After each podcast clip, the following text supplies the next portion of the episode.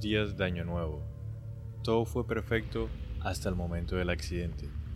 Algunos de los fallecidos fueron vistos en los aviones. Yo soy Jamaica Y yo soy Sana. y esta es otra historia. Bienvenidos.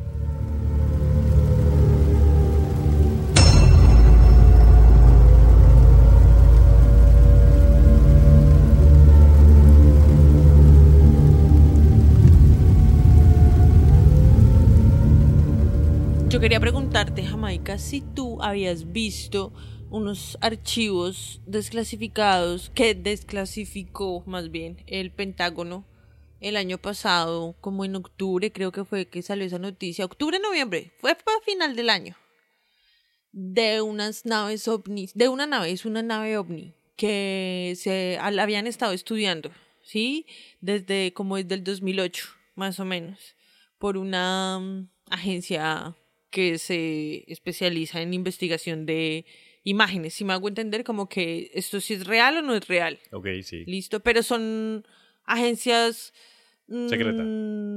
No, es que no son estatales, no son, o sea, como que no son del gobierno. Pues claro que tienen que trabajar en conjunto con el gobierno, pero no son del gobierno, son, Son más independientes. No es como MUFON ni nada de eso, son agencias de investigación ufológicas, por decirlo. Pero si no son del gobierno, son privadas, marica. ¿No? Se llama T-O-E, bueno, T-O-E, sí, que es como en español, es como teorías del todo. Theories of Everything. Esa mundad. Ok. Ellos fueron los que se encargaron de hacer como todo el trabajo de la investigación, ¿no? Entonces, cogieron un video del 2008 de una nave que apareció en Turquía. Turquía siempre es con la marica. Ah. Marica, es que por allá por Turquía está el pueblo sumerio. Por Ajá, está- pues o sea, por ahí es estaba más o menos. allá está ubicado y allá aparece en resto. Sí, Pero sí. este es ojo del 2018. Por eso es que hay tantos problemas también, guerras allá y eso. No solamente religiosos, sino, entre comillas, políticos y económicos. Sí, sí. Entonces, bueno, lo estuvieron investigando, se demoraron como 10 años y salieron a decir en el, como en el 2018, así más o menos, que esas imágenes, o sea, oficialmente eran ciertas. Hago entender? confirmadísimo. Sí, súper, hiper, mega confirmado. ¿Tú no las has visto, Jamaica? Yo lo que vi por ahí fue más reciente, de una que hay un video de un avión que graba, un avión creo que de militar, que graba una nave en forma De como... Disco. No. No, es... Platillo. No. ¿Tú Tic-tac. te, no, ¿tú te acuerdas la nave de los malos en Interestela de Daft Punk? La nave. La nave de los malos, que era plateada, Sí, que era como- delgadita. que era como larga y en la parte del frente tenía como una forma más grandecita. Sí, como una punta de hacha. Más o menos, sí. Sí, tiene similitud a eso. Ok, es más o menos así. Más o menos así, pero no tan alargada como el de video de Daft Punk, sino un poco más pequeña. Ok. Y se ve clarito, marica. Bueno, no, pero el caso es que este video le meten un zoom. La cagada es que, o sea, es un zoom del 2008. Ok, sí, o sí. sea, no es pues, la gran calidad. Pero le meten un zoom impresionante, como de mil, creo que es algo así. Que se puede ver como un vidrio, como el panorámico de la nave, Ok, sí. y se pueden observar dos seres Ok. que emiten Luz. calor y movimiento, sí, Oh. o sea, se pueden ver en el video, porque hay video, y que están como moviéndose como, pues ellos dicen que después de estudiar todo el video pareciese como si estuvieran diciendo, mira, ahí están los humanos idiotas. no, como si estuvieran mirando hacia abajo y estuvieran hablando, interactuando entre ellos, como, "Ay, es- esto es Turquía, ya, ¿qué más quiere? Ahora, ¿dónde vamos? Ok. ¿Sí me entiendes? Sí. Entonces, bueno, salieron ahí a decir que sí. Como que... en PK. ¿Cómo qué? Como en PK. La película. PK. Al final. Ah, ok, ya te entendí yo. PK, ¿y qué me hablas? Sí, como en la película de PK, eh, bueno, abrimos comerciales. Para los que no se han visto en Netflix, hay una película que se las recomiendo, está muy interesante para que la vean. Yo no voy a tirar, vean el tráiler si quieren. Es una película al estilo Bollywood. O sea que tiene musical menos, y tiene sus temitas hindúes. A mí eso me parece chistoso. Pero son chéveres, o sea, Sí. no son así súper marcados o que te dejan fuera de onda los musicales. No, están bien colocados en buenas escenas. O sea, está bien. Las letras, hasta las letras de lo que cantan están Tienen que ver con. Sí. está bueno, está bueno. Entonces, ¿qué? ¿Cómo se llama la película? Ah, bueno, PK se llama la película. Sí. P de perro, K de caca. De Kilo. Ah, de Kiko. Digo, eh, también. De Kilo. Caca con C. Pero caca se puede escribir. Caca. Eso es con K. Sí, sí, sí, jugador de fútbol. Ajá. Ok, ok. Bueno, listo. Entonces, se pueden ver las imágenes. Entonces, eso le meten un estudio. y Oye, me lo tienes que mostrar, marica. Yo eso no lo he, no lo he escuchado. De que efectivamente es ya oficial. ¿Listo? Y eso estaba, eso había quedado, si no estoy mal, había quedado como clasificado. Eh, no lo habían dejado ver bien los resultados, o sea, como que no habían soltado todo el informe hasta el año pasado. ¿Listo? Eh, yo sí vi, es porque hay un video, yo vi el video y, y resulta que ya le extrayeron imágenes y ya se puede observar bien, o sea, sí se ven como los típicos seres grises que nos han contado toda la vida, con el cerebro más grande y así como medio flacuchentos, así, o sea, tal cual, como sí. nos los han pintado siempre. Los, sí, yo los dejo por ahí en redes para que los pillen. Y entonces eh, le estaban, tú sabes, el mancito, el director de, mm, del Pentágono. No sé quién es, pero sí. Es un mancito ahí que viene y va, se sale del Pentágono y hace trabajos de investigación privada y después vuelve al Pentágono. O sea, el man es medio torcido. Sí, eso está más raro. Sí. Desclasificaron eso, no sé qué. El man salió en una entrevista por allá en un programa en YouTube. Salió diciendo que, ah, sí, que, que ellos tienen esas imágenes que pues ya las desclasificaron, pues porque a la final, ¿para qué las están teniendo ahí guardadas? Y entre chiste y chanza dio a entender de que tienen muchísimas pruebas que también están estudiando de la misma manera, supuestamente, de apariciones, de, de avistamientos de ovnis, que tienen videos, tienen fotos, interacciones, no dicen que hay interacciones, pero que tienen muestras biológicas. Verga, ¿de verdad? Sí. El man sale diciendo en la entrevista que tiene muestras biológicas, pero tú sabes que no podemos hablar mucho de esto. Es más, ya estamos entrando y el, el que lo está entrevistando le dice, pero ¿entrar en qué? Y si usted ya sabe de lo que estoy hablando, no sé qué decirse más. Sí, el man súper como que pica, pero no entra al tema, pero Ok. pica. Odio esos que son así. Sueltan el chisme. Y volvió a reavivar otra vez el caso de Turquía y otra vez está, boom, como otra, o sea, si me entiendes, empezaron a rotar otra vez las imágenes del video. Y es que el video a más zoom, pues es como, hay una parte en el video en el que tiembla mucho la imagen. Sí, claro, cuando hace mucho, zoom. mucho sí. zoom. Entonces, o sea, todo es así súper natural. Sí. sí.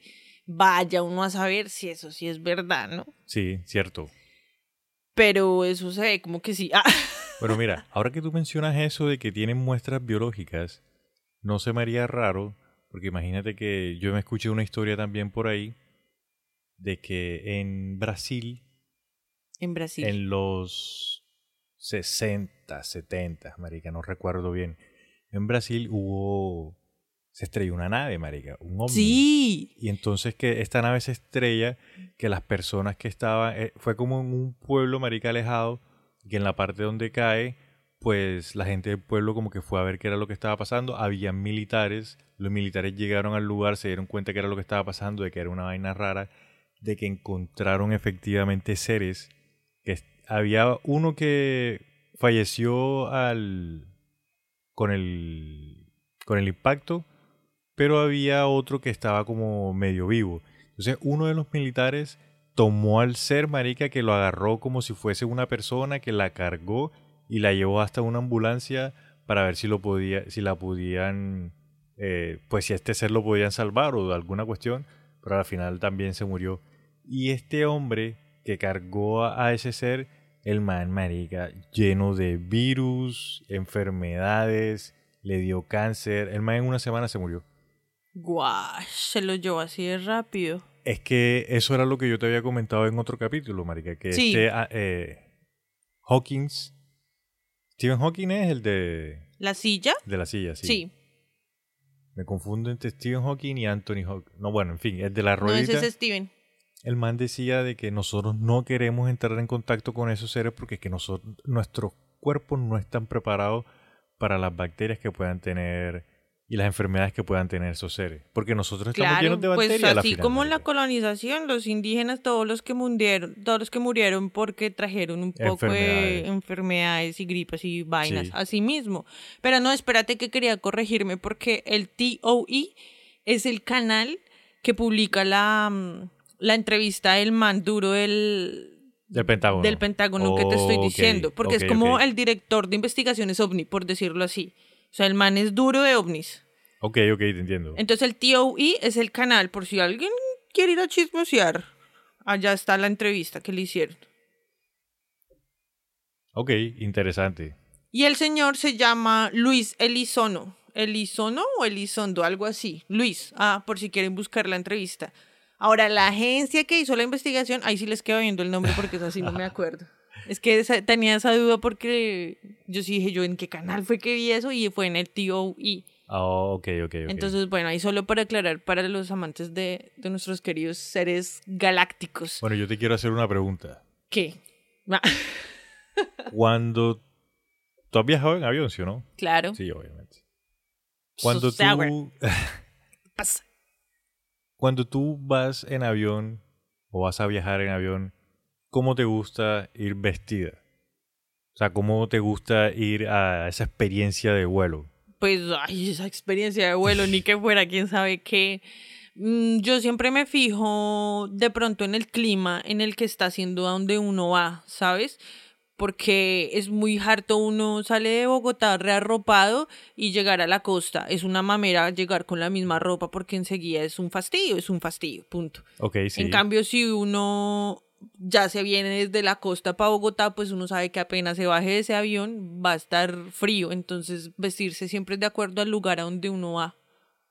Al clima, más que todo. De resto me vale verga. Como vaya vestida, o sea. No sé, normal. No, nunca me fijo en eso, la verdad. Y siempre intento llevar una sola maleta conmigo. Me da Ok. mamera tener que esperar. Porque es que hay personas que piensan de que volar es una experiencia inolvidable.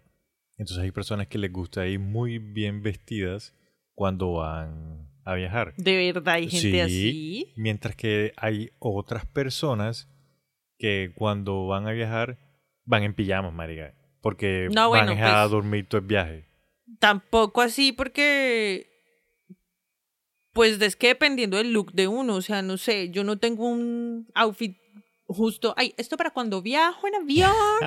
No, na- la ropa normal, parce. ok. Lo el la sí, nada de dotación ni nada de eso. La ropita normal, una combinación chimbita dependiendo de para dónde vaya a viajar y ya, nada más. Yo siempre que voy a viajar me pongo no la misma ropa, pero sí la misma pinta. Tenis cómodos, un jean cómodo, suéter y en caso tal de con lo que tú dices, si uno va para el clima frío, una chaquetica, un busito.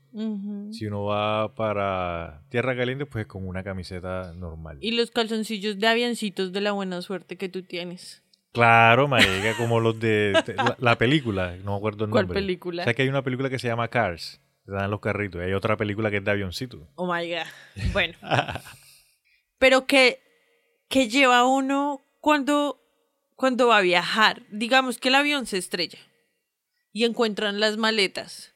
Y preciso cogen y, y le han. Me entregan a mí tu maleta. Ajá. Y que salga.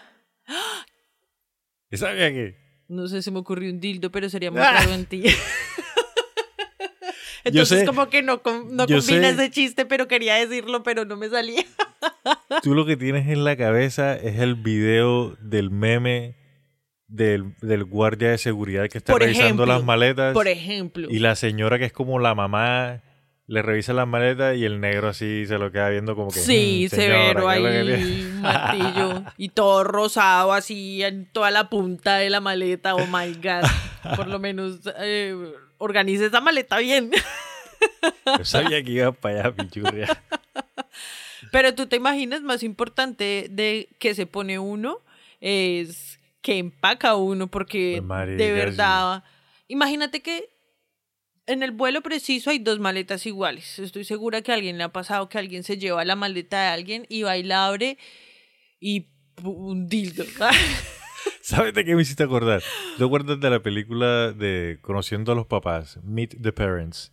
no me La acuerdo. de que Ben Stiller, se, el apellido es y que Fokker. Oh, ya, ya, ya, Mr. Que el Fokker. papá, Mr. Fokker. y que el- es de la silla el papá y es que de la CIA, no sé qué. Que fastidio. le pierden la maleta al man y encuentran la maleta y le mandan la maleta y el man no puede abrir la maleta y el man dice, no, es que esta se parece a mi maleta, pero esta no es mi maleta, me tienen que encontrar mi maleta porque la llave del candado no es la misma, el candado no es el mismo. Y en el papá de la CIA, marica, y coge y abre la maleta y encuentra un dildo, una máscara, un traje de látex, un La látigo. maleta, la maleta era de BTK. Sí, marica, sí. Imagínate que, que le entreguen eso, una maleta de esas que era tuya, a un ser querido o algo, y saca con esas vainas. ¿Te imaginas, weón? Uy, no, a mí me pasara eso. Que cagada de risa. Pero bueno, no mentiras.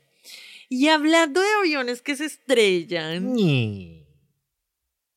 tenemos un tema hoy relajado, hemos traído unos temitas muy cargaditos de información, de loquera y de conspiraciones. Entonces, hoy vamos suave con un accidente que trajo a unos fantasmas que secuestran gente. Ah, Ay, ¿te caramba, unos fantasmas que secuestran.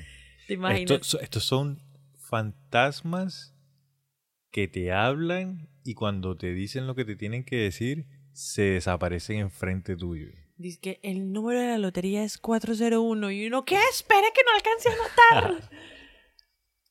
Bueno, hoy vamos a estar hablando del vuelo de Eastern Airlines 401. Pascua Airlines. No, Eastern es hacia el este, Ah, ok, en dirección. en dirección del este. Sí, Todavía me queda mucho inglés por aprender. Aerolíneas del este, algo así. Ah, ya. ¿Del este es Snoop Dogg? No. No, Snoop Dogg es del West, West Coast. Jay-Z es del East. Jay-Z es del East Coast. Sí, Kanye West, P. Diddy, bueno, en fin. Este... es chévere traer esta historia. Hubiese sido más chévere traer esta historia el año pasado porque el año pasado cumplían 50 años Oh, sí. de que sucedió el, el accidente. Entonces esto ocurrió un 29 de septiembre de 1972 en los Estados Unidos. Un vuelo que iba, como dijimos en el intro, de New York hacia Miami. Entonces vamos a empezar hablando un poco de el capitán y de los pilotos, ¿listo? De la tripulación. De la tripulación. Entonces el capitán se llamaba Robert Alvin Loft. Pero todo el mundo le decía Bob Loft. Ajá. Él era el capitán, tenía 55 años, tenía 32 años de experiencia trabajando para el Eastern Airline. El capitán había acumulado 29.700 horas de vuelo a lo largo de la carrera como piloto. O sea, el man, Tenía experiencia. sí, pro. No era cualquier. Y encontré por ahí de que, de que el señor, le, sí, o sea, era muy perfeccionista. Le gustaba siempre hacer todo lo posible para que, para que los vuelos fueran súper bien. Y eso me parece algo chévere, marica, porque el, pues un vuelo es algo delicado. Y Pues tienes es- un poco de vidas ahí en- contigo. Uy, marica, sí, es que es, a- es algo, es una profesión en la que tú quieres que esa persona que lleva el mando sea perfeccionista. Sí. Como en cirugías, por ejemplo. Es correcto, Yo quiero sí. que mi cirujano sea un perfeccionista, sí. Bueno, voy a hacer un pequeño paréntesis aquí antes de seguir hablando co- de, de la tripulación. Imagínate, marica, ¿What? Muchas personas le tienen miedo a volar, Uy, sí. pero en- hicieron un estudio el año pasado y no sé, de esos estudios locos que hacen y encontraron de que es más, o sea, primero te cae un rayo, primero te mata un tiburón antes de que un avión se caiga. Pero yo escuché que hay más posibilidades de que un avión se caiga a que te pique una avispa. ¿O sí? Pero no creo, yo creo que hay más, yo creo que la escuché fue al revés, creo que la cagué, porque yo creo que hay más Sí. posibilidades de que te pique una, Una avispa, avispa, a que se caiga un avión. Un avión, correcto, sí. Y las probabilidades de que te coma o te mate un tiburón son súper bajitas y las probabilidades de que te caiga un rayo son aún más bajitas. Claro. Sin embargo, la gente le tiene más miedo a volar que a andar en carro. Y es mucho más viable de que te mueras, marica, en un accidente, de accidente carro. de Ojalá carro. y que no, pero es mucho más viable a que te a que pase algo en un avión. Y las personas y pues en lo que encontré por ahí comentaban de que pues como tú vas en tu carro, tú eres el que tienes el control, tú eres el que vas ahí, tú vas conf- confiado, pues porque manejas todos los días. El chuchito lindo. Mientras que un avión tú no vuelas. Ponle tú un piloto sí porque lo hace todos los Claro. días, varias veces al día, entonces ya ellos van cogiendo esa confianza, Sí. tal. Pero tú como pasajero, yo como pasajero, nosotros como pasajeros, pues no lo hacemos así tanto. Entonces por eso de ahí viene. Y lo otro también que Muchas escuché, veces yo ni siquiera veo quién es el que va en capitán de un avión ni nada. Por ahí a los azafatas y eso. Y a los chicos azafatos también. Y también te quería comentar de que como los medios, cuando hay un accidente de avión, hacen, mejor dicho, es la noticia y es la vaina y esto y que lo otro. Entonces como que eso también nos siembra un poco de miedo. Sin saber, marica, o sabiendo de que todos los días muere gente por diabetes, todos los días está mujen- muriendo gente por cáncer. O sea, hay cosas que en realidad son mucho más peligrosas que viajar en, en un avión. Ya, ya casi que estamos a un punto de decir, todos los días muere gente en tiroteos en Estados Unidos. Uy, sí. Pero se cae un avioncito y ¡ay! Sí. No, mentiras, no, pero es que un avión se cae y muere, no muere uno, mueren Bastante. cienes. Sí. ¿Sí me entiendes? Entonces de pronto por eso es que es tan wash. Ya uno normaliza la gente que muere por enfermedades, por diabetes, por eh, paros cardíacos, por Accidentes de carro. accidentes de carro, accidentes de eh, trabajo. Ya Sí. eso es normal, porque como uno lo ve tanto en las noticias de que, oh, tarado accidente. De hecho, uno lo vive en el trancón, no, no sé quiéncito murió. Sí. Atropellaron al ciclista porque se atravesó y nadie tiene paciencia con nadie, entonces el otro le mandó el carro y la moto y, ¿sí me entiendes? Ah, Sí. todo. Bueno, listo, entonces, continuemos Sí, con sí, la sí. tripulación. El primer oficial, el señor Albert John Stockhill, le, comúnmente le decían Bert Stockhill, tenía 39 años. Es que Bob y Bert. Es que los Albert le dicen Bert. Sí, por eso, Bob y Bert. Bert, sí. ¿Y el otro qué era? Y el otro también. Don. El otro era el ingeniero de vuelo Donald Louis Ripple. Don. Ese- eso suena como si fuera el señor de la tienda. Don Ripo me fía y sí, María. un cigarrillo. Sí, sí. La tienda de la esquina del señor Repo. Bueno, es el, el ingeniero tenía 51 años y habían acumulado un montón de horas en el L1011. El ingeniero Ángelo Donadeo, empleado de la empresa, estaba oficialmente fuera de servicio, pero el man también estaba volando en el mismo avión. Del él se regresaba para Miami. Sí, Entonces porque- dijo, yo voy a ir de sapo y ustedes me llevan y no pago peaje. Exacto, el man Digo pasaje. estuvo en el viaje, él fue el ingeniero encargado del viaje de Miami a New York. Entonces, pero como el man vivía en Miami, pues se tenía que regresar, entonces cogió, pues, cogió el mismo avión. Ajá. Pero Así ya no estaba... Como si fuese un trabajando, bus. Sí. Como de Bogotá a Chía, pero yo vivo en Bogotá, entonces me regreso con, con, la, con el último bus. de- y no pago. Ah, bueno, igual los que trabajan con aerolíneas no pagan, ¿no? Entonces, breve. Bueno, Listo, entonces el vuelo, marica, sale de New York tranquilo, no pasa nada. El, des- el despegue fue 29 de septiembre de 1972 a las 21 horas con 20 minutos. Horario del este. Y todo iba tranquilo hasta que se aproximaron al aterrizaje en la ciudad de Miami. Pero es que todo empezó porque sí pasó algo en la cabina, ¿no? Sí, ahora vamos a O sea, a ver. comentar Sí. ya con más detalle qué fue lo que pasó y qué fue lo que causó Además de que el qué accidente. cagada que fuera antes de Navidad. Año Nuevo. Eso. De Ah, Año Nuevo. Dice de Semana Santa. Es que imagínate, todas, yo, marica, yo estoy casi 100% seguro de que todas las personas que iban ahí iban a pasar Año Nuevo con la familia, marica.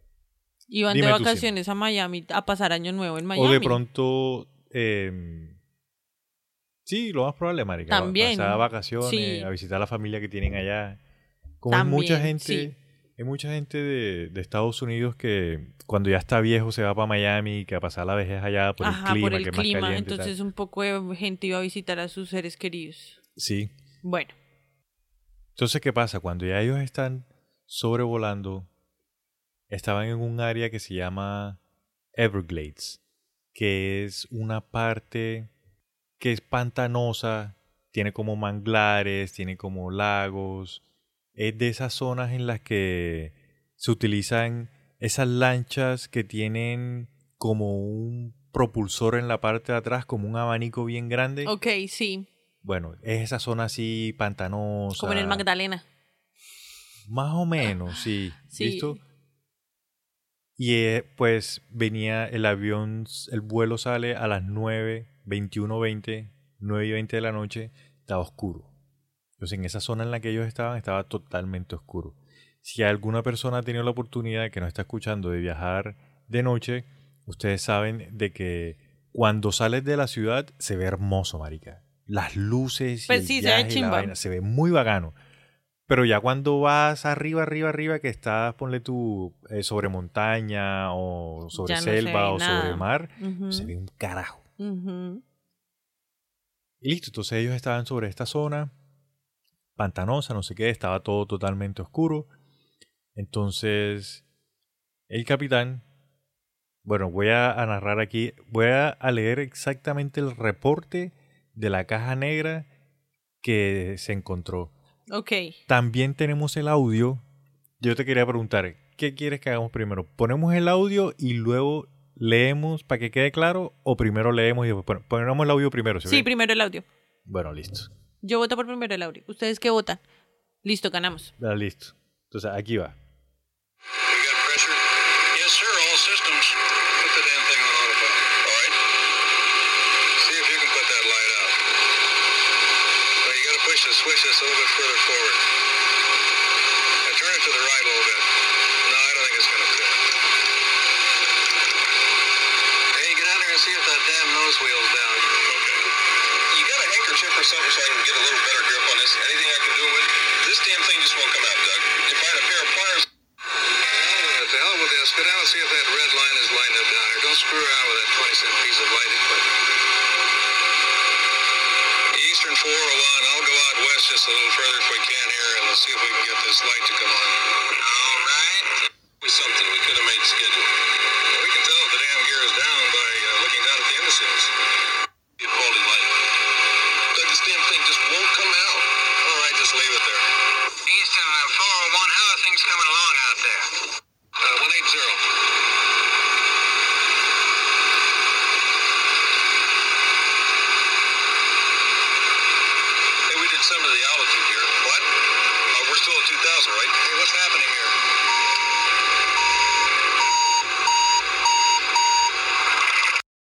Eso que acabamos de escuchar, Marica, es la parte en la que los pilotos, pues el capitán con los pilotos, la tripulación, están hablando de qué es lo que está sucediendo, el inconveniente que está sucediendo ahí.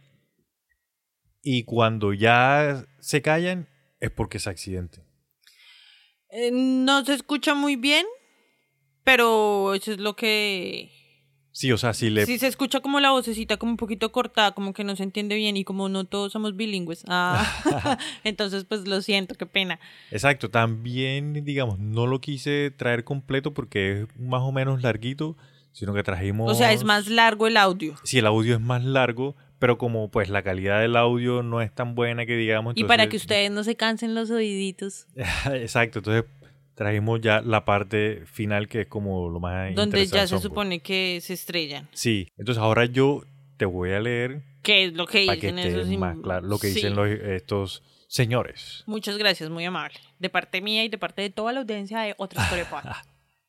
A las 23.34, a las 11.34, EAL, EAL es, es el nombre pues, del vuelo, Sí. Eastern Airlines. E EAL 401 llamó a la torre MIA, Miami, y dijo, a torre, esto es del este.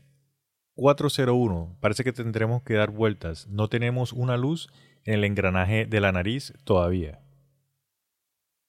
2334, la torre aconsejó. 401 pesado, recibido. Suba en línea recta hasta 2000. Regrese para acercarse a control. 1286. Luego el vuelo reconoció, está bien, subiendo a 2000. 1286. A las 23:35, EAL 401 se comunicó con el control de aproximación de MIA les informó. Muy bien. A. Control de aproximación. Eastern 401. Estamos justo sobre el aeropuerto. Aquí subiendo a 2000 pies. De hecho, acabamos de llegar a 2000 pies y tenemos que obtener una luz verde en nuestro equipo de nariz. 2335. El control de aproximación reconoció la transmisión del vuelo y les dijo al E EAL 401 para que mantuviera el nivel medio del mar a 2000 pies y virara en rumbo de magnetización 360 grados. O sea, prácticamente que dieran La vuelta. Vaya Ujú. de la vuelta que no tengo parqueadero.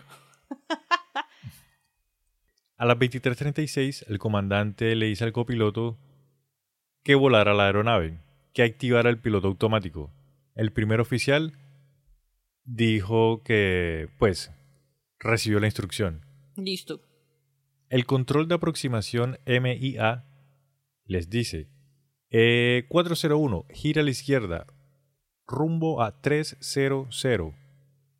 El E EAL 401 reconoció la solicitud y lo hizo. O sea, ahí todavía los pilotos estaban ahí, trin, en la juega y todo iba normal. Sí, Listo. y un pequeño resumen, ellos tenían un problema con una luz de la nariz. Sí. Listo. Que eso es lo que le están solicitando a, a, a la torre de control, pues. Sí, que les dé un tiempito porque no tienen una luz, entonces no, no pueden ver si bajó el tren de aterrizaje, o sea, si salió la llanta del frente o si no ha o salido. si no ha salido. Exacto. A las 23:37, el comandante le ordenó al segundo oficial que entrara a la valla de electrónicos delantera, debajo de la cubierta de combate, para comprobar visualmente la alineación de los índices del tren de la nariz. Hay una foto de esa parte, ¿no? De cuando está yendo a averi- averiguar a ver qué fue lo que pasó, que porque está ahí atorado eso. Sí, yo lo que entendí fue que como que en la cabina de, de pilotos como hay como que hay una puertecita o como que hay algo en donde ellos pueden bajar a la parte donde están todos los controles electrónicos y no Y sé qué, y pueden ellos mismos ver qué es lo que está pasando. Pues es como en qué película es que pasa eso. En muchas. Por ejemplo, en Armageddon, cuando están en el satélite ruso, que le dicen a. mm, al marido de J-Lo, ¿cómo es que se llama? Ah, sí. A Ben Affleck que tiene que bajar y mirar el monitor y, y que el ruso se le pone. dice, lo enciende ahí a Sí. garrotazo. Esto todo está hecho en China. ¡Pa, pa! Sí. Sí, sí. Así, así, así tenía que hacer. A las 23:37, un transitorio de aceleración vertical hacia abajo, 0,04 grados, hizo que la aeronave descendiera 100 pies. La pérdida de altitud fue detenida por una entrada de cabeceo. El control de aproximación solicitó al vuelo virar hacia la izquierda con rumbo magnético 270 grados. El E EAL 401 reconoció la solicitud y volvió a su encabezado. Mientras tanto, la tripulación de vuelo continuó con sus intentos de liberar la lente de la luz de posición del tren de la nariz. Sin éxito.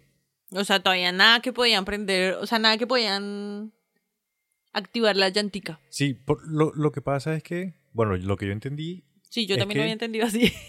ellos tienen como, como una palanquita, pum, que ellos prenden y se les tiene que encender una luz cuando ya desciende el tren de aterrizaje. Es como un sensor que les avisa a ellos, ya estamos listos, ya está todo listo en las ruedas para Entonces aterrizar, ellos la por prendían decirlo así. Y nada. Ajá. La apagaban, bien aprender y nada. Entonces le dijeron, el capitán le dice como que, hey, brother, ves a revisar ahí abajo para ¿Qué, ver si puedes qué es ver. lo que pasa? Sí. Y el man le dice que, como, no, marica, no puedo ver nada. Bueno, aquí seguimos. Y, to- y todo eso mientras supuestamente estaban en piloto Todo automático, automático, a Ujú. 2000 pies de altura. del mar, que tenían que mantener la altura y dar la vuelta Correcto. a mear el perro. A las 23:38, el capitán volvió a ordenar al segundo oficial que descendiera la valla electrónica delantera y veri- verificara la alineación de los índices del tren de la nariz. A las 23:38, EAL-401 llamó al control de aproximación de MIA y dijo, "Eh, 401, irá hacia el oeste un poco más, si podemos aquí. Veamos si podemos hacer que esta luz se encienda aquí. El control de aproximación MIA concedió la solicitud. Ok. Desde las 23:38 hasta las 23:41, el capitán, el copiloto hablaron sobre un conjunto defectuoso de la lente de la luz de posición del tren de la nariz y cómo podría haberse reinsertado incorrectamente. Aquí lo que pasó, voy a escribir un poco porque eso está bastante técnico.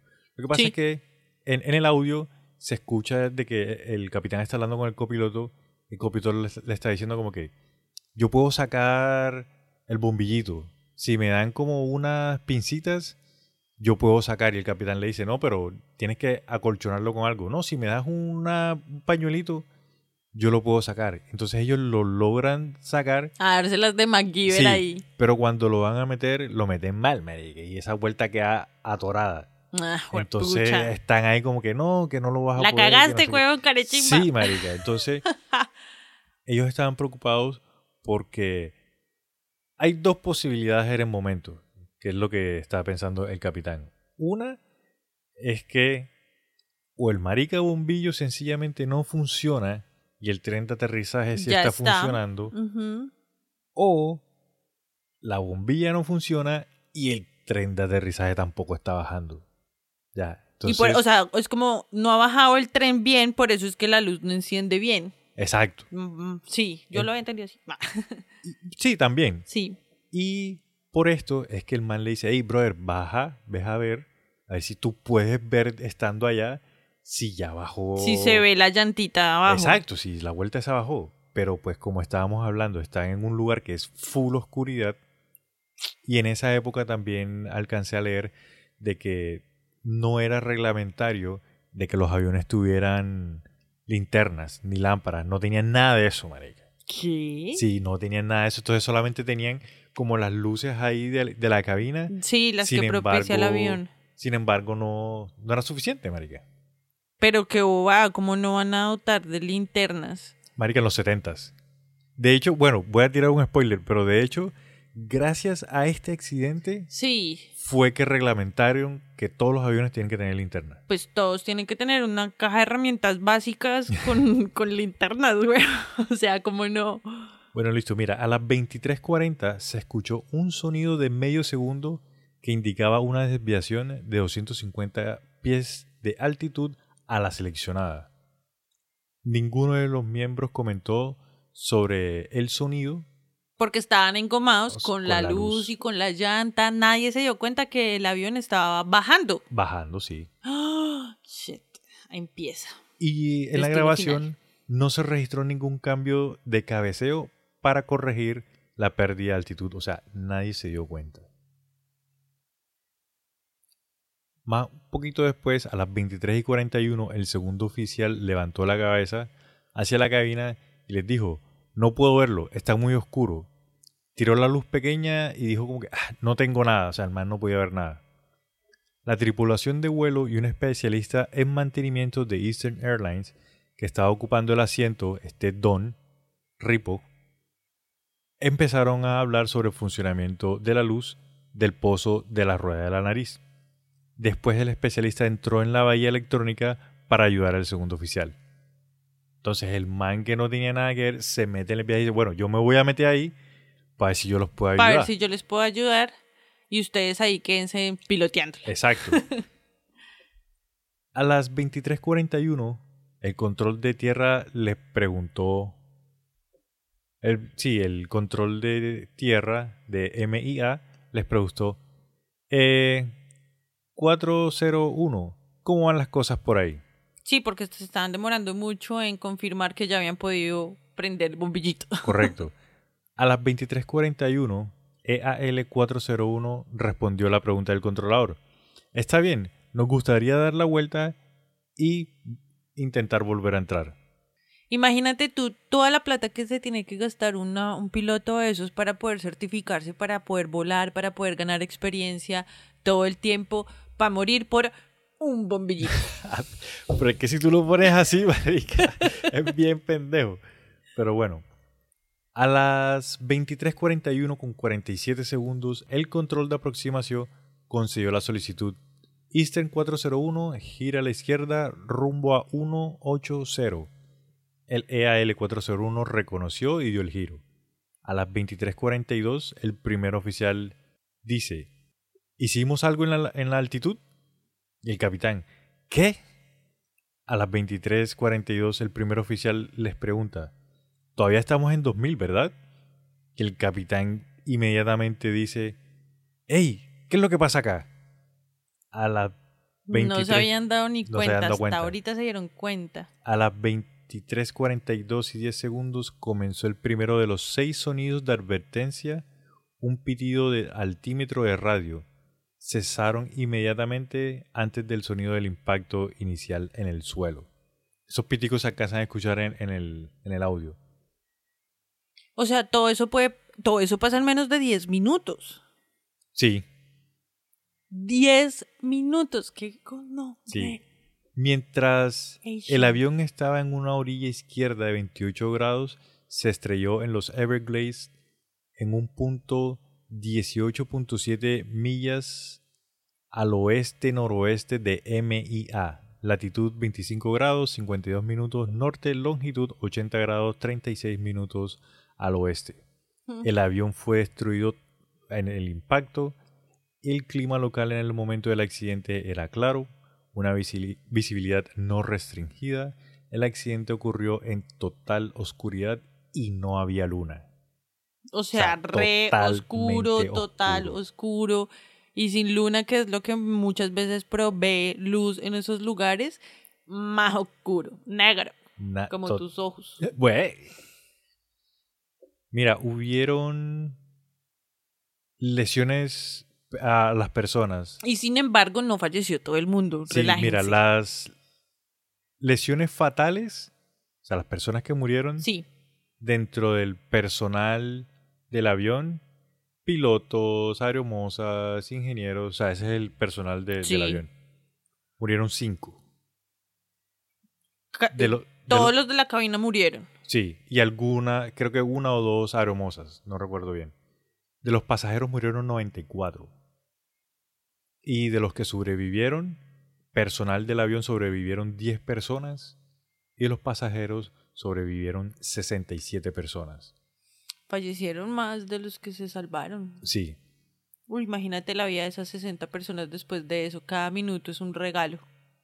algo que encontré, bueno, eso ya leí, digamos, a detalle el documento que se encuentra con respecto a lo que pasó oficialmente en el, en el avión, en el vuelo.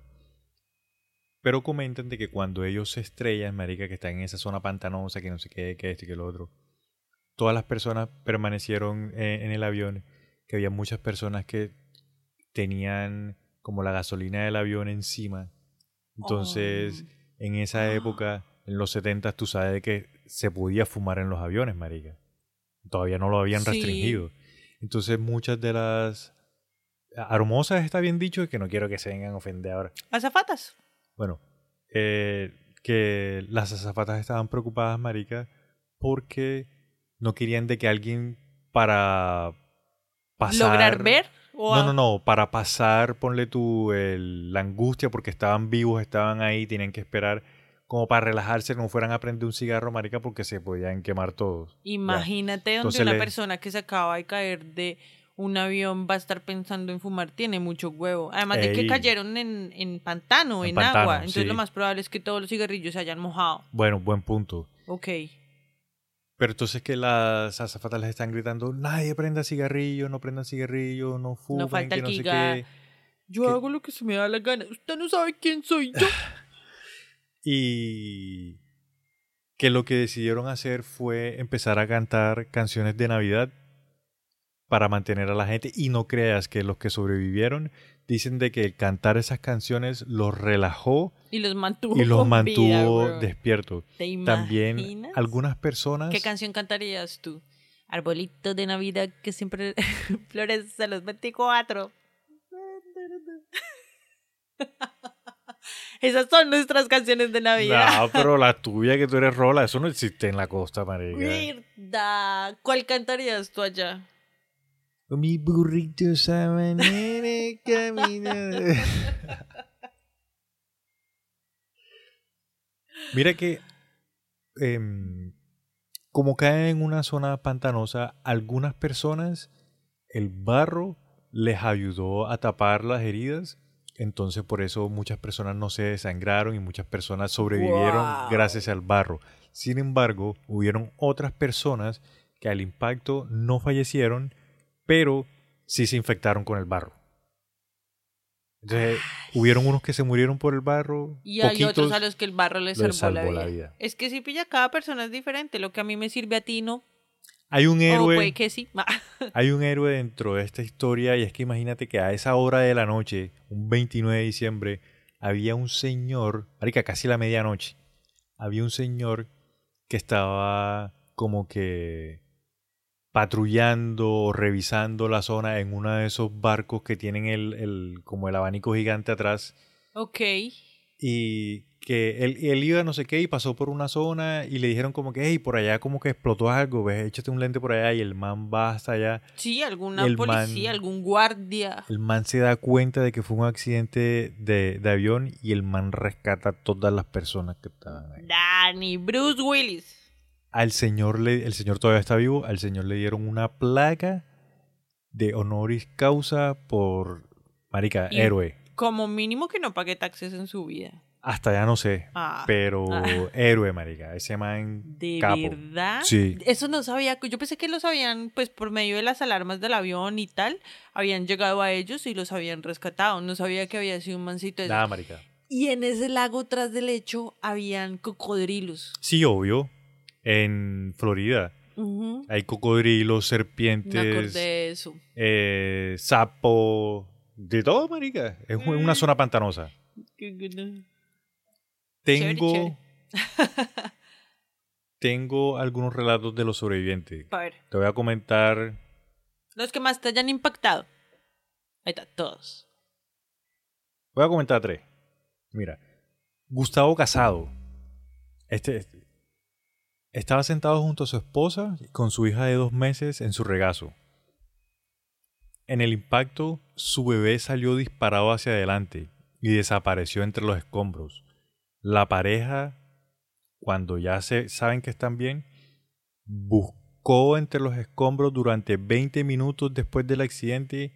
Milagrosamente encontraron al bebé en un revoltijo de cables y unos arbustos, marica. Y sobrevivieron los tres. No jodas, menos mal. Wow. Mira, Gerald Solomon, el man sobrevivió. Él recordó haberse quitado el cinturón de seguridad y haber caminado por el pantano. Joseph Popson se despertó en un charco de agua luchando por respirar. El motor todavía estaba en marcha y su rugido lo ensordeció. Cuando una persona se le despertó junto a él. Y había muchos pasajeros a los que se les habían arrancado la ropa cuando se cayeron, se Uy, revolcaron y se la pensé arrancó la que ropa. se le había desgarrado el cuerpo y se le habían abierto y se le habían salido las tripas y no era la ropa. ¿Tú prefieres que te pase, qué te prefieres que te pase? ¿Un accidente de avión o algo así como Titanic? Accidente de avión. Ya. No me gusta el ¿Cómo prefieres morir? ¿Titanic o náufrago? Náufrago. ok, ya. Y lo que te comentaba eh, anteriormente, gracias al accidente del vuelo 401, se implementaron más protocolos y medidas de seguridad para evitar distracciones para la tripulación en la cabina. Muchas aerolíneas ahora tienen cursos obligatorios de gestión Sí. de recursos de tripulación diseñados para hacer que la resolución de problemas en las cabinas sea más ágil y eficiente. Pero mira que creo que un informe se había dicho que el avión tenía problemas con el tren de aterrizaje. Pero que por un descuido. Ay, no hemos hablado de, de por qué fue que se estrelló el, el avión. ¿O si lo dijiste? Que le, desactivaron el piloto automático por error. Pues Bueno. que se dice que eso fue al parecer lo que pasó. Sí, no lo había dicho, pero ya que mencionaste, pues vamos a decirlo. Hablando de pilotos automáticos que se, que se desactivan. Sí, lo que pasó, comencemos diciendo de que el avión L1011 son, eran aviones nuevos en el momento. El avión, cuatro años de Cuatro meses eso, tenían. cuatro meses de estreno. cuatro meses tenían, sí, e- eran nuevos, entonces los pilotos todavía se estaban acostumbrando a algunas de las características que tenían los aviones. Entonces, este avión tenía una característica y era de que cuando ponían el piloto automático, si le hacían un poquito de fuerza al, pues, al panel de control que ellos tienen ahí, Como muy sensible el panel de sí, control. Y, y es a fuerza, o sea, ponle tú que tú pongas el codo como a apoyarte, eso puede, ese poquita fuerza puede ser que se desactive el piloto automático. Entonces eso fue lo que pasó, marica, como ellos estaban en el ajetreo de que no, venga, métete allá abajo para ver si ves esto, sube, acomódate, que no sé qué. Entonces en uno de esos momentos uno se apoyó en, pues, en el panel de control que ellos tienen ahí, se desactivó el piloto automático y ellos no se dieron cuenta. Y lo otro es que cuando el piloto automático se desactiva, él Sí. hace un pitico. No sé si recuerdas que Que te hablé de un sonido. Sí, que son un, son- que son un sonido. Sí, que son bueno. un pitico y que todos estaban era embolatados con lo de la luz. Es que imagínate que ese pitico estaba diseñado para que el copiloto lo escuchara, para no desconcentrar al capitán, al piloto. Pero como el copiloto en ese preciso momento estaba abajo, el man no lo escuchó.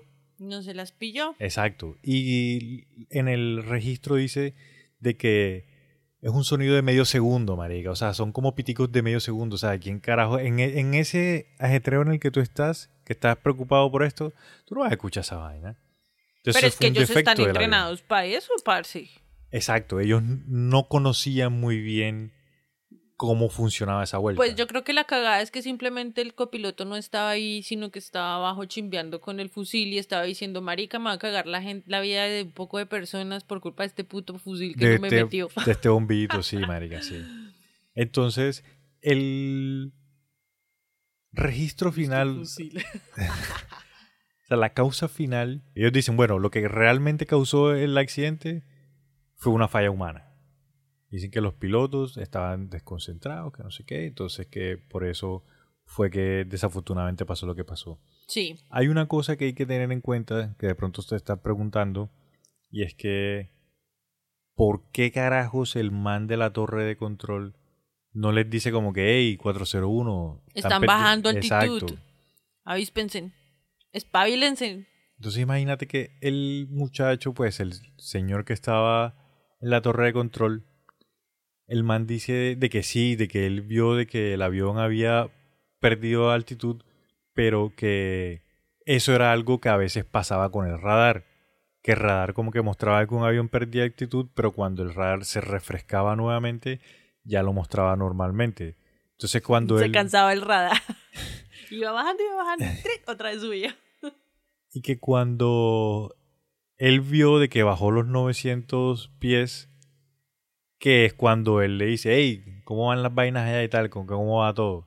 Y pues ellos como están en su voleo y no quieren tampoco azarar de torre de control, le dicen, no, no, todo bien, acá estamos, todo bien. Ay, por, por ser precavido. Ay, no los voy a asustar diciéndoles que acaban de bajar, que casi se estrellan. Pero muy mal hecho el de torre de control no haberles preguntado como por qué están bajando la altura o algo así, ¿no? Marica, es que Protocolos chimbus ahí. Todo el mundo dice de que para que un avión se caiga es una serie de eventos desafortunados. Muchas cosas malas tienen o sea, que es más pasar. fácil que te caiga un rayo a que te caigas en un avión. Claro, man, claro. Mira, fueron el, el bombillito, de pronto el tren de aterrizaje sí estaba dañado, el, son- el piloto automático que se desactiva súper fácil. ¿Qué tal que todo haya tenido que ver con alguien de los pasajeros que hizo algo que desencadenó que esa realidad fuera en la que se estrellaban? Si me entiendes, como misión, eh, no, como Hombres de Negro 3, Sí.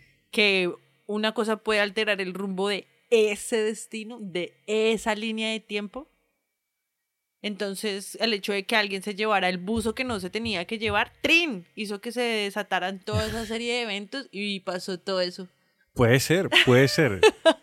Sin embargo, eso tarde que temprano, si no fue el 401, le iba a suceder a otro porque lo que te comentaba, por este accidente fue que empezaron a mejorar las prácticas, Bueno, la entonces, seguridad. Segundo, se- segunda marca de aviones en las que no me va a subir. 401. Lockheed, LLL, ¿qué? ¿Cómo sí, se llaman Lockheed L1011. Pero esos aviones ya están descontinuados, marica. Ah, bueno, listo. Sí, no, ya Menos saben. mal, por malos. Entonces, ¿qué pasa con estos aviones? Vamos Bueno. a, a continuar, mi Sí, sí. querido Saltamontes. pues como los aviones son nuevos, maricas, y ellos habían, la empresa de Eastern Airlines había comprado, creo que fueron 14 o 16 aviones, pues las partes son caras, ya. Entonces, ¿qué hicieron? Cogieron las partes del avión que estaban buenas y dijeron, marica, vamos a coger esta vuelta y vamos a reutilizarla en los aviones que necesiten, ¿ya? Entonces, cuando hacen esto, ahí es cuando empieza la sabrosura pura y se empiezan a ver avistamientos. eh. Eh, yo creo que apariciones. Tengo esa palabra avistamientos Avistamientos pegada. Yo también, ya cuando vamos a empezar a hablar de zombies, otra cosa, son puros ovnis, ovnis. Bueno, ya me están ahí- mamando. Ah. Ahí es cuando empiezan las apariciones en los aviones de Eastern Airlines que les pusieron los pedazos del avión que se cayó. Pues esa es la conclusión a la que se llega. Que esas apariciones sí tienen que ver con las piezas, porque justo en los aviones en los que pusieron de esas piezas es donde se reportaban los misteriosos fantasmas, avistamientos. Avistamiento, ¿no? Avistamientos de fantasmas. Por ejemplo, tú sabes que muchas veces en lugares, ya hemos hablado varias veces de estos, que lugares donde pasan eventos pues catastróficos o también puede ser eventos, no siempre tiene que ser negativos, también pueden ser de polaridad positiva. Queda registrada esa energía con el paso del tiempo en la dimensión espacio-temporal. Ah, o sea, queda registrado ese choque energético. Es como si se abriera, no sé, un portal energético que, que queda ahí. ¿Sí, me entiendes? Entonces, muchas veces han escuchado y nosotros hemos escuchado historias de que en tal esquina, o sea, en tal vía, hay una curva en la que a veces sale el fantasma de una niña o el fantasma de una mujer que supuestamente avisa de que la curva en la juega que ella, que, o sea, que es peligroso. Entonces la gente como que se azara, pero como está en la eh, está con toda su atención manejando, pues logran escribir lo que sea que provoque accidentes. No sé, que Sí, sí he escuchado esa historia. se, se corren de la curva, cosas así como, Sí. como esas, o en casas o en lugares donde hay apariciones, hay avistamientos, dice Jamaica, donde hay personas como que por seguridad, por salvaguardar a los demás, como si fueran ángeles, guardianes, ¿sí me entiendes? De no cojas por aquí porque te matan. Mira lo que me pasó a mí y voltea y, no, y, y se le ve el cerebro así caído. Bueno, pero Ah. eso es película, carajo. Sí, que siempre me han gustado esas películas.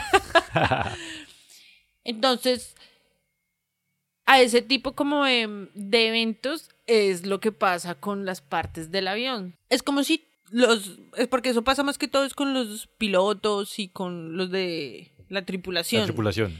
Como si ellos quedaran pegados, tal vez será a, a que fue por culpa, de, pues no por culpa, perdón, por la responsabilidad. Por o la sea, ellos fueron los sí. responsables de, de todo eso. Entonces, como si ellos en forma fantasma se, se atribuyeran el papel de tenemos que avisarle a los demás, como que no dejar que los demás les pase lo mismo. Si me hago entender, Sí, es claro. Es, real. es- es más, déjame y yo te doy un par de ejemplos de avistamientos y eso va a quedar súper claro. ¿De avistamientos de ovnis o de Ay, fantasmas? jueputa, de apariciones, perdón.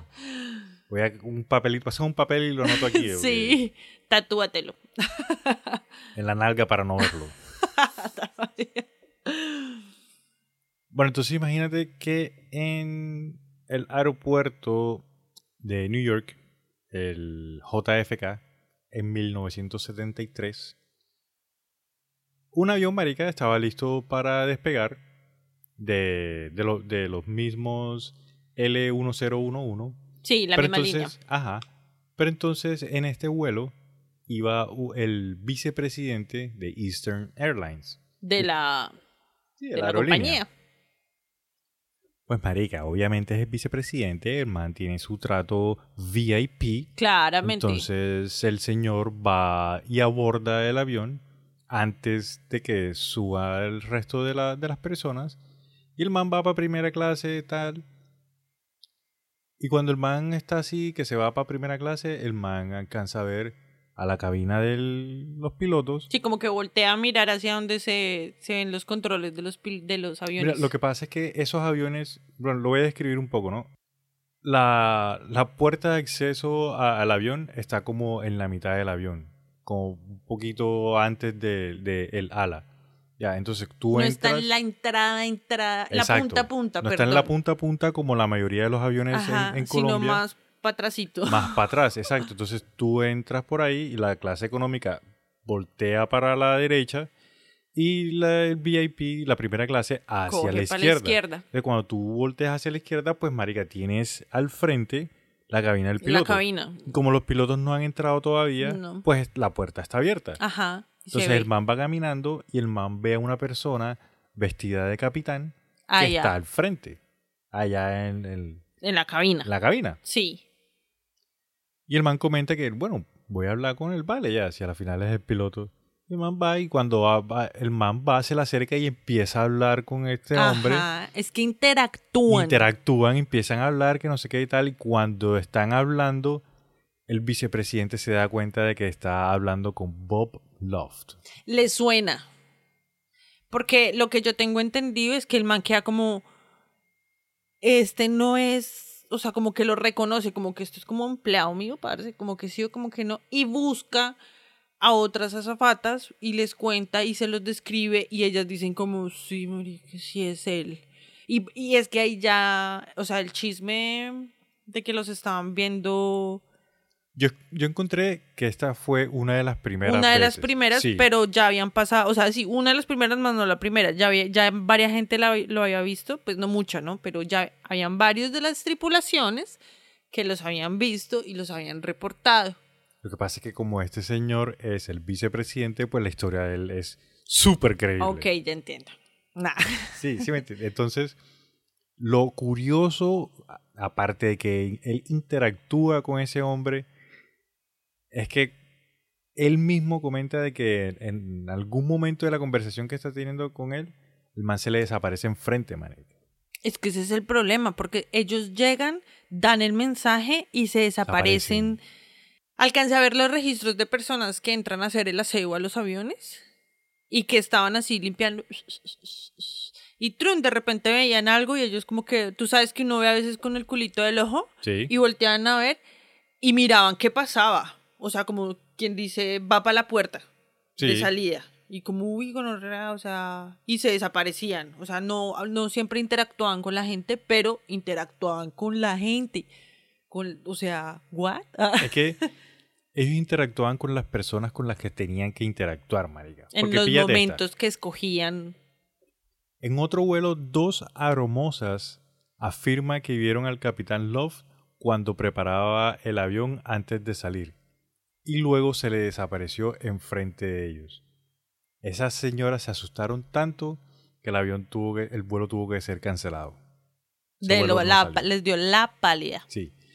Un ingeniero de vuelo, el maestro estaba revisando uno de los aviones antes del despegue y se sorprendió al ver a uno de los, de los copilotos que ya estaba sentado en la cabina del avión.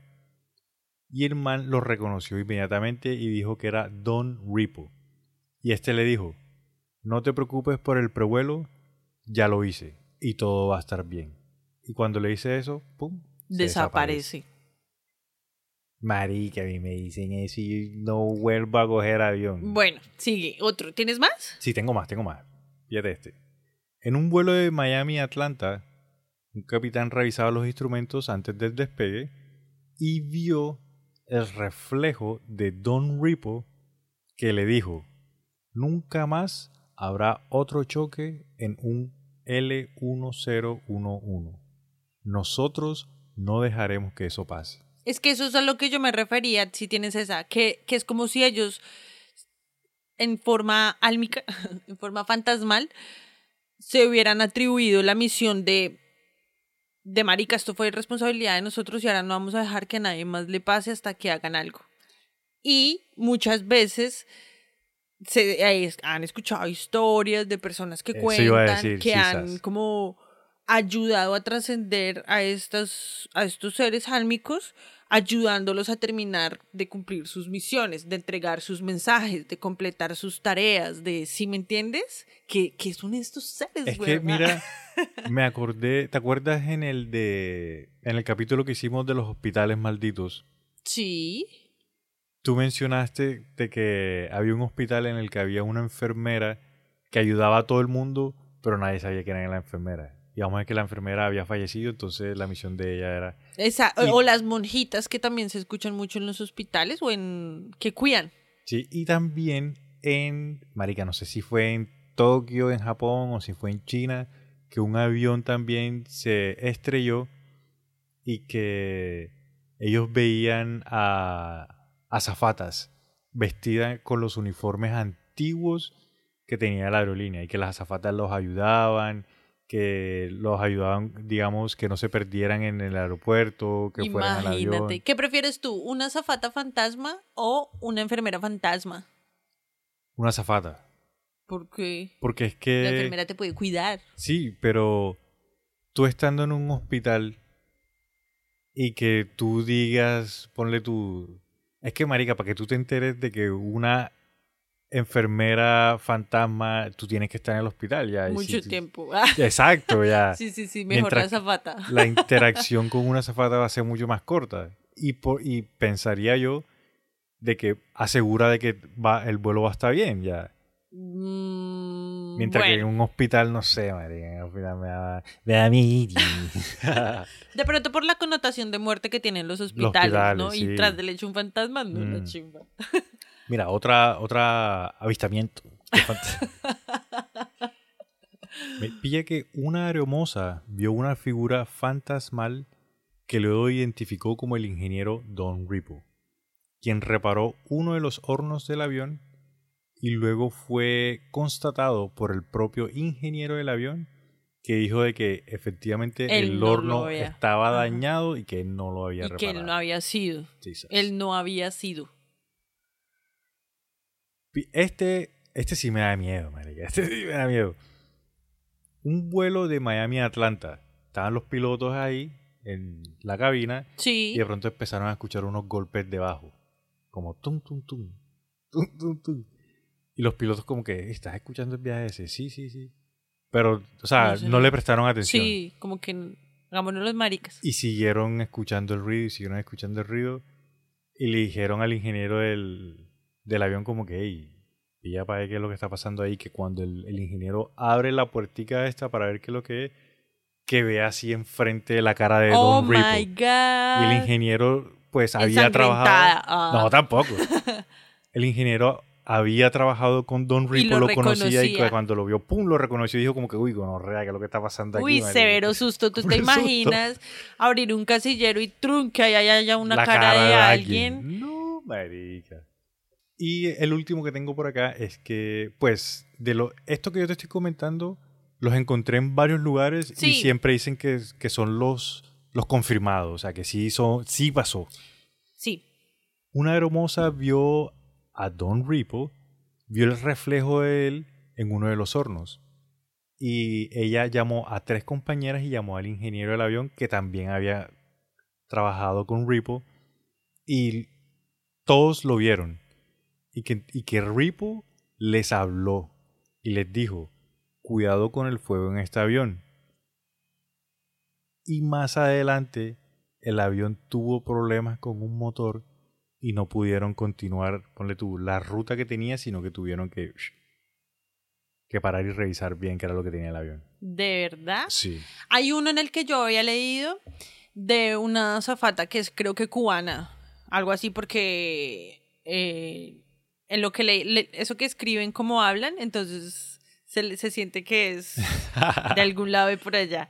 Entonces yo digo que es cubana. No sé si es boricua, ¿no? todos hablan muy parecido.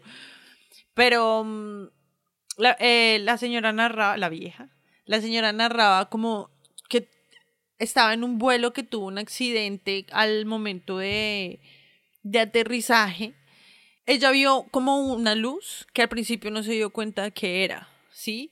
Entonces la luz se comunicaba con ella y le ayudó a desenredarse el cinturón y todo eso cuando ya habían aterrizado para poder pues acomodarse bien porque había quedado como torcida Ok. y para poder liberarse y empezar a prestar auxilio a los demás, no sé qué. Nadie murió ni nada de eso, sino que fue como una, un mal aterrizaje. Y tú sabes que cualquier movimiento en esos aviones, adentro Marica, se van- siente resto. Claro, y que van re rápido.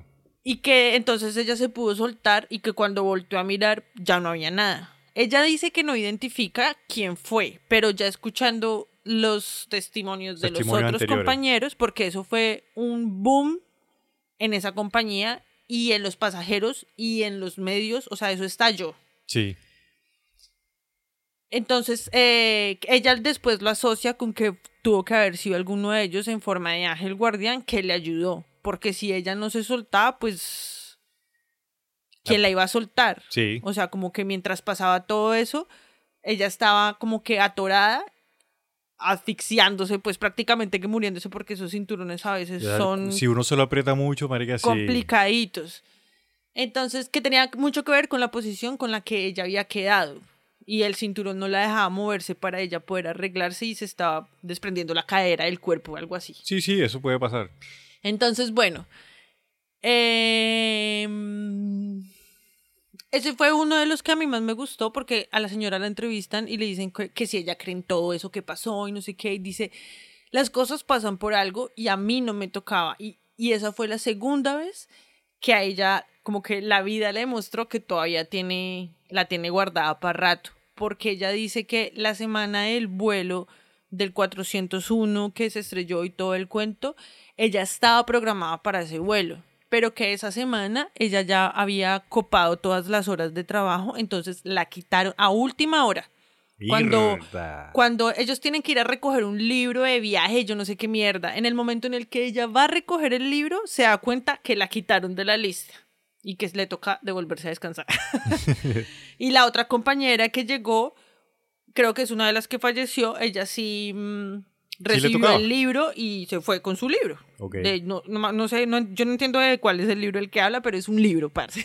Las azafatas deben entender. Y ella dice que a última hora le cambiaron el turno, pues prácticamente, y ella se devolvió y que a las semanas, a las semanas siguientes fue que tuvo el otro accidente y no pasó nada, no le pasó nada, estuvo como medio cerquita de la muerte, así como bobamente por decirlo, Sí. pero que no le pasó nada. Entonces que obviamente sí hay algo Sí, claro. más allá que, que no necesita por qué ser explicado, simplemente tiene que uno sentirlo, vivirlo, saber por qué le están pasando las vainas y pues coger las riendas de la vida, pues prácticamente, sí. ¿no? Cierto. Entonces imagínate, pero tú qué piensas? ¿Tú piensas que que ellos quedaron como atados a las partes del avión, o sea, como que está, eh, eh, eso está como muy libreteado. Eso es lo que dice la gente. Yo personalmente no creo que es que hayan quedado atados como tal al, a las partes del avión. Yo lo que pienso que pasa ahí es que como es una flota de aviones que todas son todos son parecidos, pues estas personas sí, o sea, yo, yo pienso, marica, de que esa, los pilotos, principalmente los pilotos y el ingeniero. porque eran los que más, los pilotos eran los que más se parecían. Ellos sí como que sienten el peso, o sea, ellos fallecieron, pero sintieron el peso de que es su responsabilidad, de que ellos, marica, como que la cagaron o no sé, como que decepcionaron a esas personas y tal vez por eso... tenían que enmendarlo. Exacto, de que su misión era asegurarse de que no volvieran a pasar e, e, ese tipo de cosas. Porque hay que, ser sincero, marique, hay que ser realista. Los profesionales antes se tomaban su trabajo muchísimo más en serio que hoy en día. Los pilotos de antes, marica, la mayoría eran muchísimo mejor que lo que hoy en día porque es que hoy los pero aviones porque te me vas a ir a... nos ganamos de enemigos al gremio los no no no pero es que déjame terminar marica porque y qué tal que... sean de Avianca ay no parece los aviones hay la tecnología ha avanzado muchísimo en los aviones. Hoy volar un avión obviamente tú tienes que ser un profesional tienes que estar en la juega y tienes que estar pendiente pero es mucho más fácil de lo que lo era antes. Si, ¿Será? claro si yo yo conozco si nos están escuchando pilotos, no se lo tomen a mal. Ustedes saben que es verdad. Ah. Qué chévere. Pero yo conocí a un señor que él es piloto y ellos comentan, marica, de que a veces iban tomados manejando ese, el bicho ese, marica. O sea, despegaban piloto automático y ya iban prendos, marica, ahí. Imagínate. Y eso tú sabes que es una vuelta que no se tiene que hacer. Ya, antes eran un poco más pues pienso, y si me estoy equivocando, perdón, pero es, es, Pues de hecho, como antes no habían tantas restricciones con el alcohol y pues lo que tú dices, incluso hasta en los aviones se podía fumar y todo ese tema. Entonces hasta de pronto, no se me haría raro, la verdad. Bueno, una, una, para terminar ya la historia, imagínate que cuando sucede esto, escriben un libro que se llama Los fantasmas del vuelo 401 en inglés es The Ghost of the Flight 401. Y los, el CEO de Eastern Airlines, el man quería que quería demandar al man que escribió el libro. ¿Oh, sí? Sí. Es como el libro con los testimonios, exacto, toda la historia, paso por paso. O sea, es el libro de nuestro programa. Pero ¿qué pasa? Digamos, en la junta directiva le dijeron al CEO como que, marica, si demandas a este man, le vas a dar más importancia a esa historia, a ese libro y le vas a hacer que el man venda más libros. Entonces déjalo así. Y el CEO entonces lo que hizo fue que les prohibió a todos los empleados de Eastern Airlines que volvieran a hablar del tema. O sea, ya no se podía, si los veían, se tenían que quedar callados, no podían decir nada, que no sé qué. Y se comprometieron a retirar todas las partes de, los aviones. Sí, o sea, las partes que habían sacado del vuelo que se estrelló, las sacaron de los aviones que estaban buenos. Bueno, pero ahí hay una parte conspiranotiva chiquita. Pero espérate. ¿Ah, no has terminado? No, no he terminado. Perdón. Cuando le quitan las partes a todos los aviones, no hay más apariciones. ¿Se dejan de ver? Ahí es cuando ya se dejan de ver por completo. Entonces, ¿sí ves que si están atados a las partes? Bueno, eso está muy raro ahí.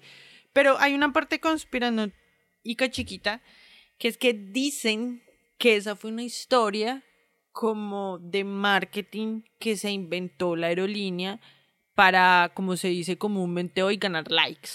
Si me entiendes, tú sabes que a nivel de marketing, las noticias que nosotros decimos como, ay, pero ¿cómo se van a inventar que murieron más de 90 personas? Se lo inventan para que uno escuche de la, marca. de la marca, ¿sí? Porque como tenemos esa memoria de, de patico, al otro día se nos olvida. Entonces, dicen que fue una estrategia de marketing para eso. Pues porque a la final la gente no cree que esto pueda pasar, ¿sí me entiendes? Como que a la negación, siempre, lo primero que, que hacemos cuando escuchamos este tipo de historias es a la negación. Porque la ciencia nos ha demostrado que los fantasmas no existen. A ver, no mentiras, es- eso ya está cambiando. Pero es básicamente eso. Entonces, por muchos años se empieza como que a cambiar el chip de que, ah, no, es que eso es una historia de un libro. De hecho, hay mucha gente que no sabe que eso sí es una historia que pasó de verdad, lo del accidente, todo eso es real. Sí, real. Pero hay gente que se quedó pensando en que es la historia de un libro. Y no, o sea, el libro está basado en hechos de la vida real. ¿Sí me hago entender? Sí, claro, sí, sí. Y aparte de la persecución laboral que recibieron desde el desde qué año fue que eso desde 1973 que fue como una después del accidente cuando ya volvieron a usar las partes y todo eso del 73 al 74 Sí. hubo una persecución laboral súper paila porque la gerencia dijo no más el próximo que hable de fantasmas y Ajá. hable de don Bob Loft.